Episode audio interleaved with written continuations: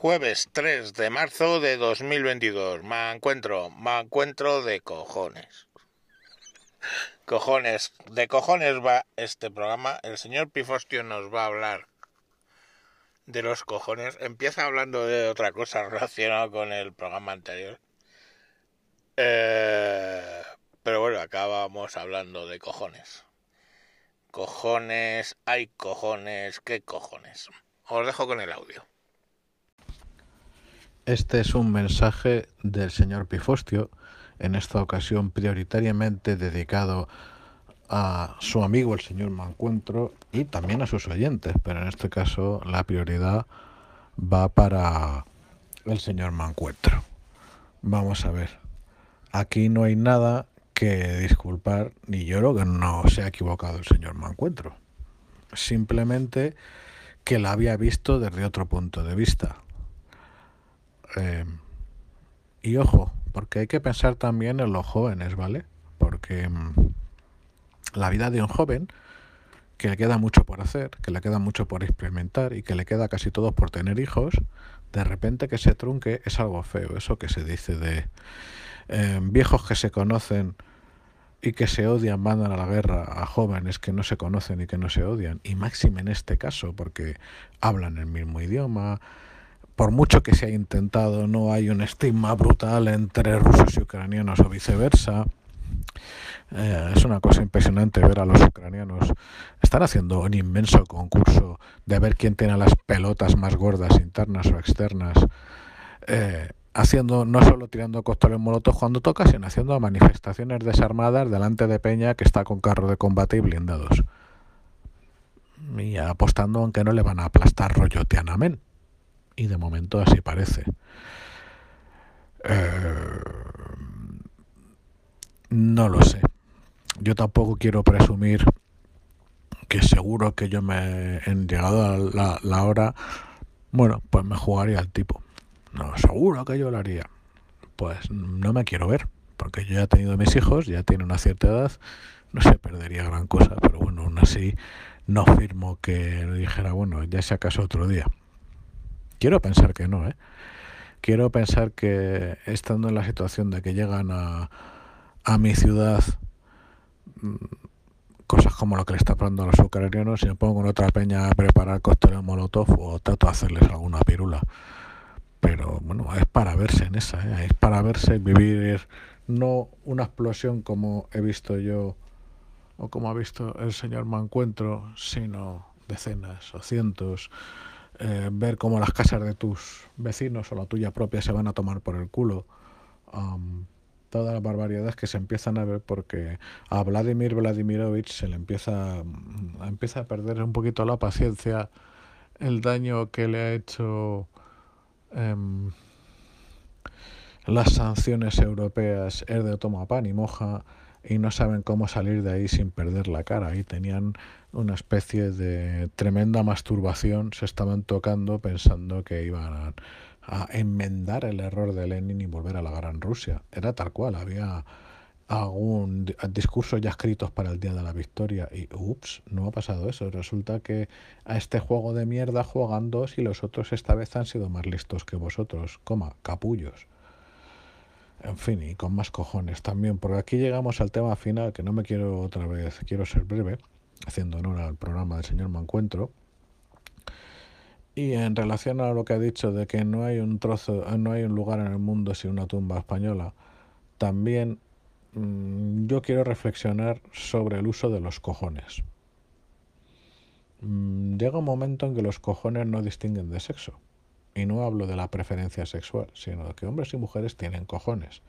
Porque no es el cojón que está dentro de la bolsa escrotal, es el punto honor, es el hasta aquí hemos llegado. Agustina de Aragón o María Pita tenían unos huevos inmensos.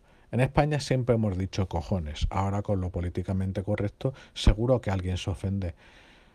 Pero pensad en Méndez Núñez cuando dijo lo de más vale honra sin barcos que barcos sin honra. Mentira. Lo que dijo fue en el Callao, cuando fue a perder la flota, más valen cojones sin barcos que barcos sin cojones. Esa es la frase histórica de verdad.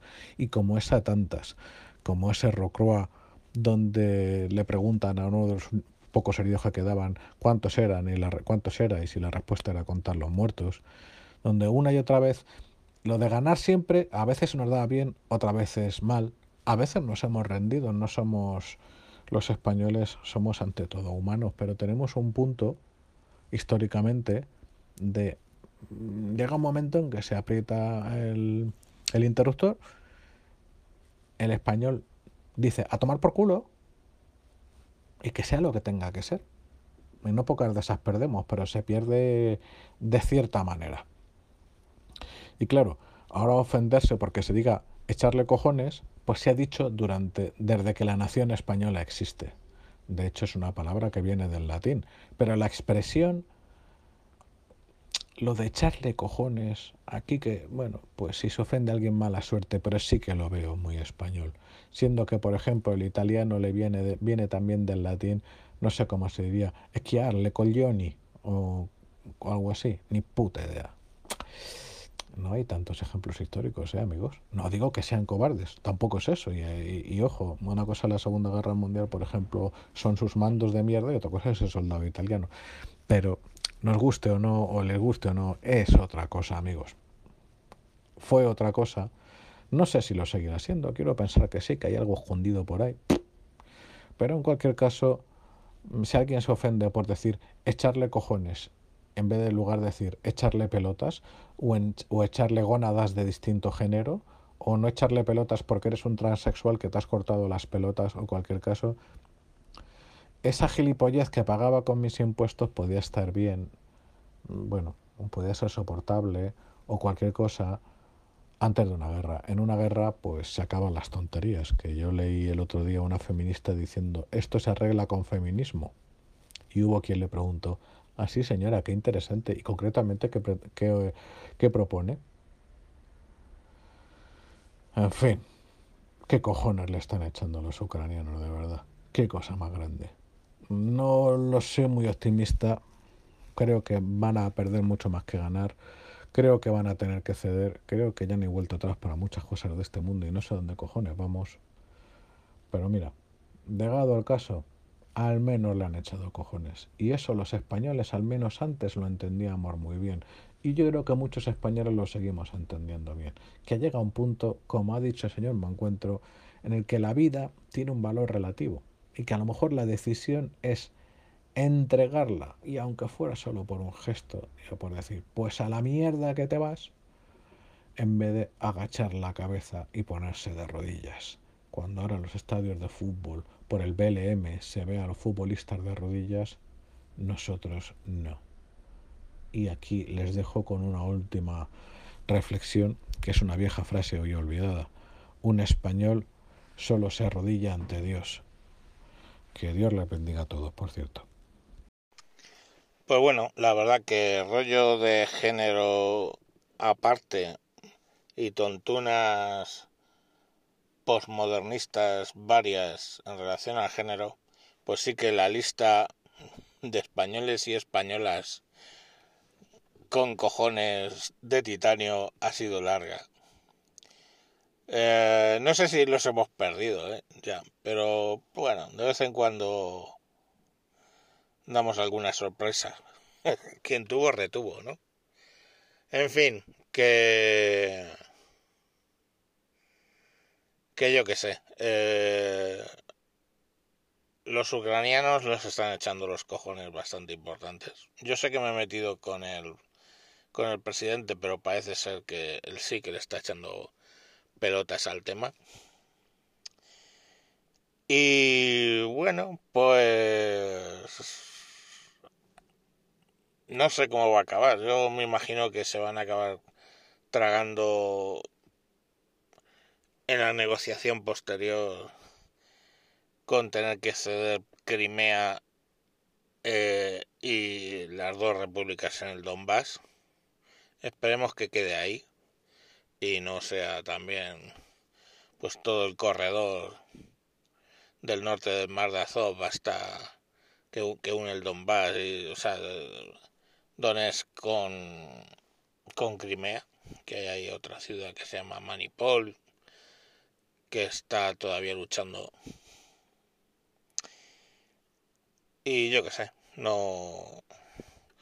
Desde luego no les está saliendo como pensaban. Eso ya es un buen punto. Lo de los oligarcas, pues da la casualidad de que uno de los oligarcas que están en la lista de bloqueo y uno de sus bancos son los propietarios de la empresa donde trabajo. No sé cómo acabará eso. Ya veremos. Lo mismo tengo que buscar trabajo. Pero bueno, es lo que hay. Mm, el hijo de Putin, coño. Venga, mañana más, chao.